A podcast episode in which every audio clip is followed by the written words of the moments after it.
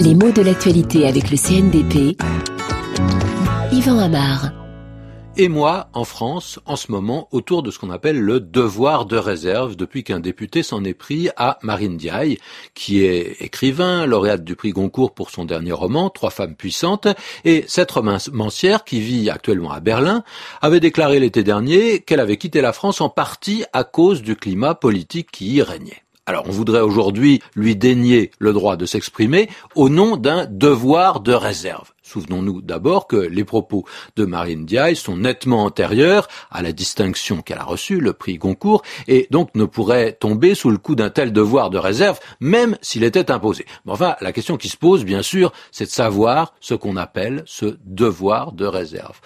C'est une expression relativement officielle. Par exemple, elle est citée dans une loi euh, qui a été votée à cheval sur 1983 et 84 autour de ce devoir de, de réserve des fonctionnaires. Alors, la loi précise qu'un fonctionnaire, comme n'importe quel autre citoyen, a bien sûr le droit à la liberté d'opinion. En revanche, le devoir de réserve concerne l'expression de ces opinions et les fonctionnaires sont invités par la puissance qui les emploie et qui les paye, c'est-à-dire en fait le gouvernement. Ils sont donc invités à ne pas rendre publiques toutes leurs opinions si certaines d'entre elles peuvent porter atteinte à l'image du service public, à son fonctionnement, à la continuité de ce service et à la réputation de ceux qui les font fonctionner. Donc en deux mots, un fonctionnaire ne doit pas trop faire de vagues si ses opinions sont contraires à celles du Alors on sait que c'est un devoir de réserve qui est particulièrement fort en ce qui concerne l'armée. Les militaires peuvent avoir des convictions politiques, mais ils n'ont que très peu le droit de les rendre publiques. Pourquoi?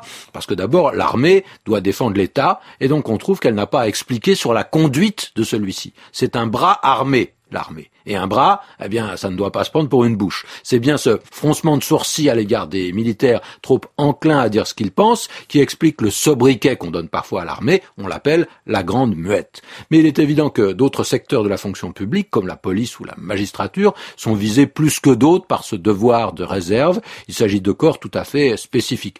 Il y a quand même une ambiguïté importante quant à l'intitulé de cette attitude. Est-ce qu'on doit parler de devoir de réserve? Ça paraît logique. Parfois, d'obligation de réserve, c'est plus péremptoire, mais ça peut se comprendre aussi.